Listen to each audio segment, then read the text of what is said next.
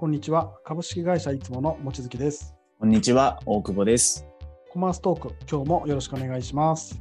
よろしくお願いします。この番組はコマースチャンネルで紹介している資金調達のニュースを軸に、望月さんと大久保でいろいろ語り合う番組です。望月さん、最近のトピックスございますか？最近はそうですね、ちょうどもうすぐあのうちでですね主催している ECDX フォーラムというのがありまして、毎年なんか、あの年数回、3、4回ぐらいやらせてもらってるんですけど、e コマースのマーケッターが1000名ぐらい集まるイベントになってすまごいでして、すね。はい。そうなんです。多分この業界でいうと最大規模だと思うんですけど、うんなんかいろんな D2C の人とか、大手の EC マーケ責任者とか、あとうちの方でも越境とちょっとこう、尖ったサービスをやってる人から、こう、新しいサービス紹介するみたいなうんのがあって、っていうのをやりますね。なんかそれは結構、まあ集客もこれからですけど、結構来るんちゃうかなって思ってますね。ああ、楽しみですね。いつやられるんですか？えーっとね、7月27と28です、そうね。28、2日間に分か分かれてて、水はい木ですね。水木で。いやすごいそうなんです。毎回結構テーマがその時々ではい。重。点テーマがあったりしてて、まあ、うん。最近はずっと DX の話も多かったりしたんですけど、うん最近は、インフルエンサーとかソーシャルコマース周りの話が比較的多かったりとか、はい。あとは最近私の知り合った方々にゲストに来てもらって、まあ、はい。農業系のローズラボさんとか、いう女性の経営者の人が来てもらったりとか、あと、ちょっと珍しく経済産業省の方の方からもちょっとお話をいただいたりとかさせてもらったりとか、あと、まあ、うちが出資を、スタートアップ向けの出資をやらせてもらったりしてる手前もあって、はい出資先さんがどうやってスタートアップでこう事業を伸ばしてるかとかですね、うんうんいうのを結構なんか対談ベースでやるんで、いろんなぶっちゃけ話も聞けるんで、ぜひ、はい、いろんな方に役立つように話聞けたらなと思ってます。いやすごいこれ無料なんですよね。そうなんです。えなんで、めっちゃ集まるんです。ー じゃあぜひこの聞いていただいた方はお申し込みいただいて、はい、オンラインで参加できるんですかねしかも。そうですね。はい。えーいいです。うん。楽しみにしてます。はいはい。はい、望月さん、なんか気になるスタートアップございましたか？はい。えー、1社目はですね、ライブコマースプラットフォームの ByWiz ですね。はい、ありがとうございます。えーライブコマースプラットフォーム ByWiz なんですが、2018年に設立された米国の会社で、今回シードラウンドで8億の出調達をしております。あとあれですね、ちょうど資金調達で同じようなところがあって、はい。ファイヤーワーク、最近日本でもよく聞くんですけど、ね。は動画ライブコマース支援のファイヤーワークも同はいじテーマで、同じ時期に資金調達をしてましたね。い、はい。結構ライブコマース盛り上がってますね。いや、じゃあちょっとね。はい。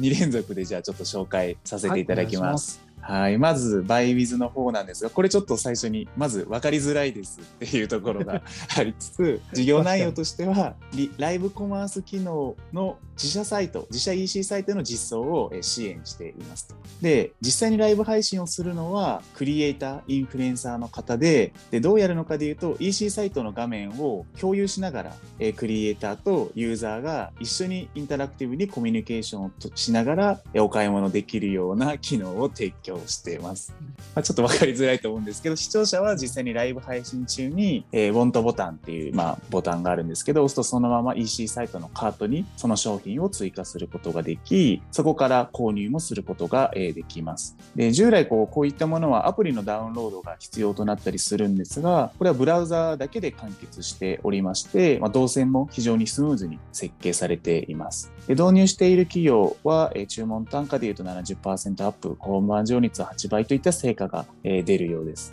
で、さらにこの導入企業にとって嬉しいのは、えーノーコード、ワンコードで非常に簡単にえこの機能を実装することがえできるという点です。でそしてもう一つの Firework は、こちらも非常にえ会社としてもえ有名にはなってきていて、ビジョンファンドもえ出資しているようなえ会社になっております。今回150 million の調達をしています。事業内容としては、こちらはこう動画コマースやライブコマースを支援する、この動画を作ったり、ライブ配信をする機能を提供したり、そういった会社になっております。で縦型ショート動画、ライブコマース動画編集ツール、動画広告配信機能などを一気通貫で提供している会社になっています。で、ライブ機能、ライブコマースの機能っていう点においては、えこちらもこう自社ドメインでの配信であったり、まピクチャーインピクチャーの機能であったり、え複数 SNS のマルチ配信であったり、あと SNS にえそのまま広告、集客のために広告出稿をするといった点を特徴と挙げています。全世界で今700以上の顧客を抱えているようです。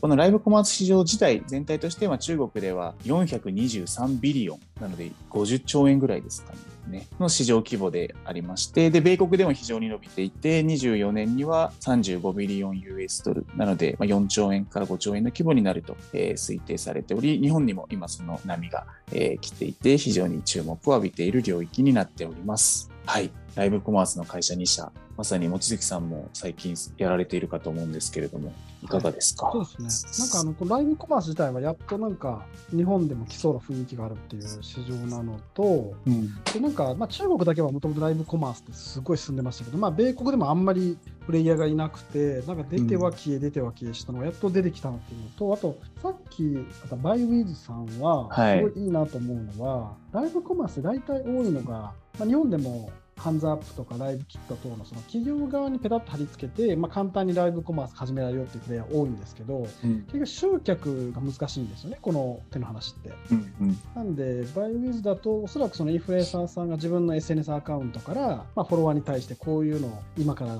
夜やるよみたいなの投げて見てもらうっていうのがまあうんちゃんとあるっていうのが、多分送客分ちゃんとしてるっていうのと、あとまあ企業側で言うと、結局、そのなんかデータ連携とかすごい複雑なので、準備が結構かかっちゃうんですよ、このはい。ライブコマースやるのを。こうまあうんワンタグでペチってやれるっていうのは、多分両方とも会議してるんで、うんうんうん。まだシードっぽいですけど、サイトを見てると、ものすごくなんか伸びそうな雰囲気を感じますね。はい。いやそうですね。面白いですよね。結構このクリエイターエコノミーが絡んでくると、ステークホルダーが増えて、まあ、エンドユーザーの方と、クリエイターの方と、あとこう、企業というか、事業者と、あと自分たちみたいな、大体4社ぐらいのこう、ビジネスの全体のこの売上と利益のバランスをどう取るのかっていうのがうんうん難しかったりする中で、非常になんかうまく設計されてそうだなっていうのは、こう、思うようなプロダクトで楽しみですよね。そうですよね。だから、あの、あと、そのさっき出てきたファイアーワークの逆にク。うん分かりやすくて、各企業さんが自分のアカウントというか自社サイトの中でライブコマースやりたいよという需要は確実にもうウェブ接客文脈で増えてきてい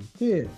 っていうのもありますし、まあ、ここはまあ手堅いイメージありますね。日本でもものすごく盛り上がっていて、うんうんうん当社でも自分たちで、えー、とライブコマースやるときも、まあ、こういう自分たちで会員に容易にこうライブコマースできるようなツールが当然使ってるんで、これはまあめちゃめちゃ手堅いですね。うんうんうん。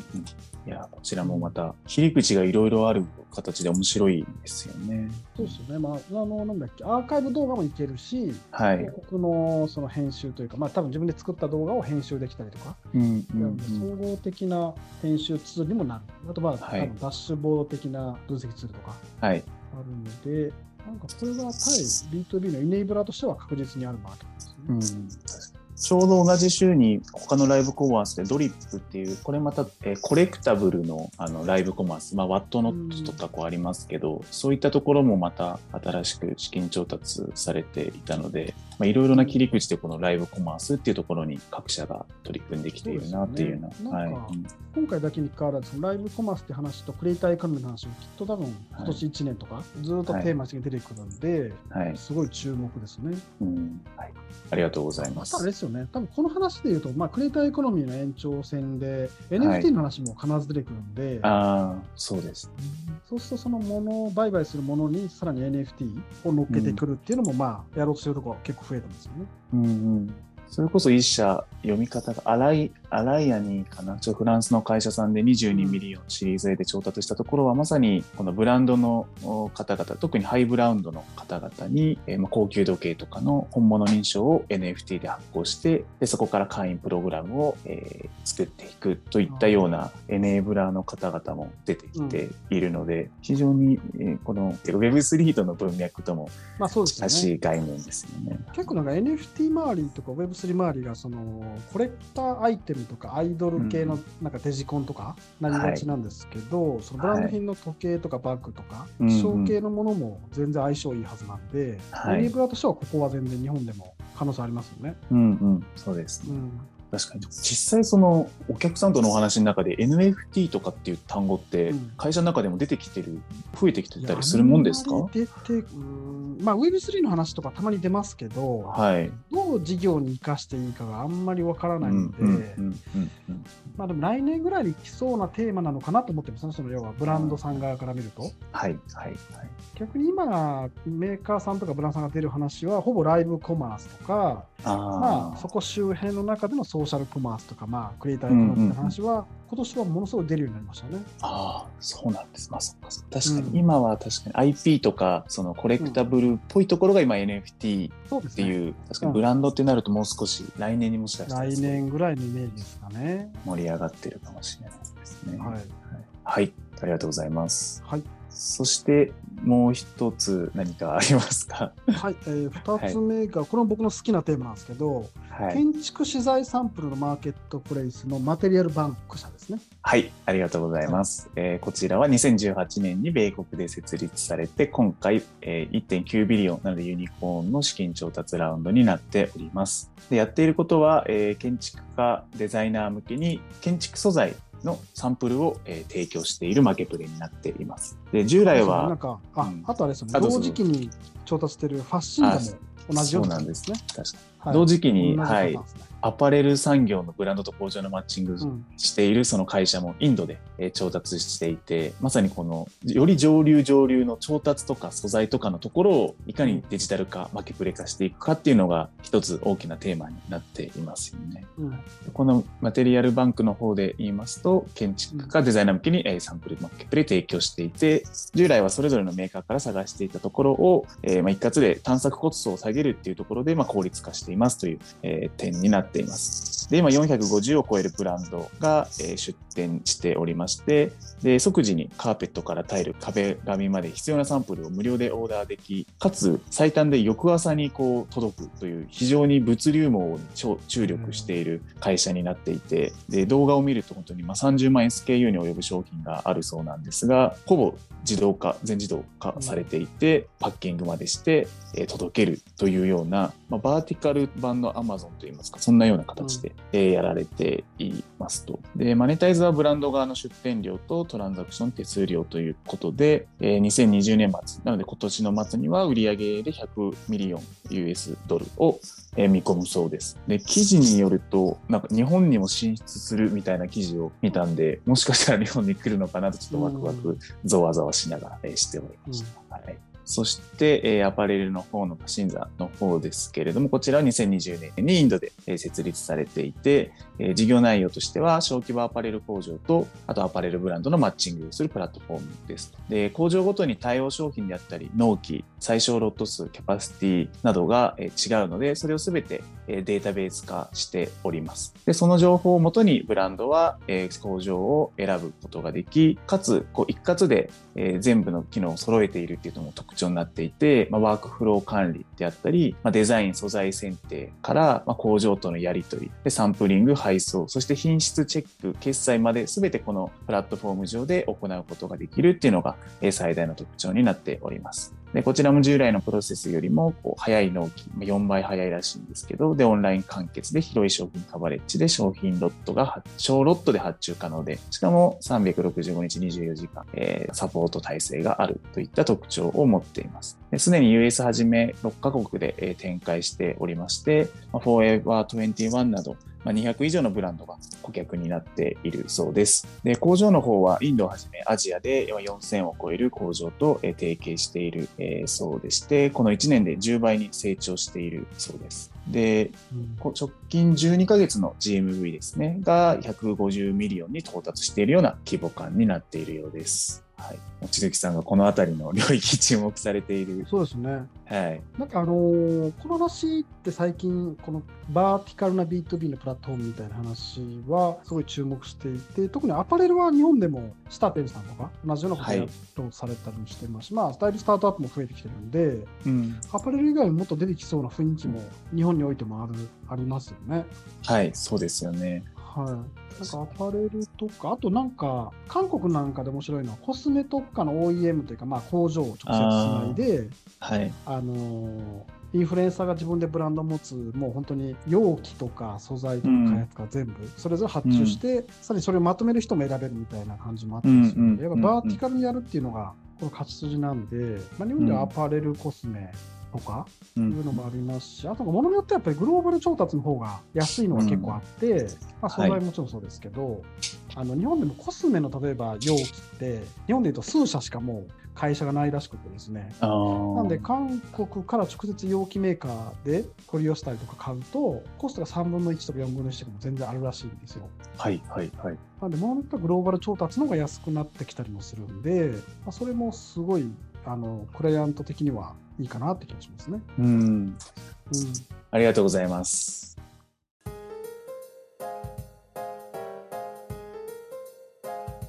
お送りしてきましたコマーストークそろそろお時間です。今回4つの企業を紹介しましたが、望月さんどうでしたか？そうですね、なんか僕の好きなまずライブコマースは2社も調達入ったりとか、あとまあ、バーティカルのプラットフォーム、B2B のやつですね、入ってたので、はい特にまあでもライブコマースですかね、僕が注目したうのは。ん。はい。これが今年本当に来ると、まあ、海外来たら日本には絶対来るんで、うん。そこがめものすごい注目ですね。いやー、楽しみですね。いつもさんも結構ツイッター見てても最近ライブコマースそうもなんです。見ることも多いので、はい。はい。楽しみです。はい。はいそして、えー最後、雑談タイムですけれども、はいうんうん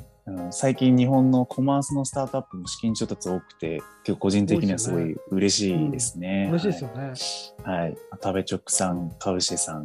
で、スーパースタジオさん。うん結構違った領域で皆さんいろんな切り口で大方調達されているので、今後も引き続き、そうはい。そうですよね。なんか IPO、今厳しいマーケットでもあるんで、ああ、そうですね。調達も厳しいのかなと思いつつ、でもしっかりしたところはかなり大型調達されてるんで、はい。やっぱり、特にこう e コマースそういう調達がね、増え続けるのってすごいいい流れなんで、はい。ぜひなんかそこを盛り上げていきたいなっていうイメージですね。まあ確かに。上場で言うとエアクロさんも承認されたから、ちょっと今後が、そうだ。はい、楽しみですね。ねはい。楽しみですね。はい。はい、ありがとうございます。今回ご紹介したニュースは概要欄にリンクをまとめております。もし気に入ってくださった方はぜひ、ポッドキャストや Spotify でフォローお願いします。それではまた次回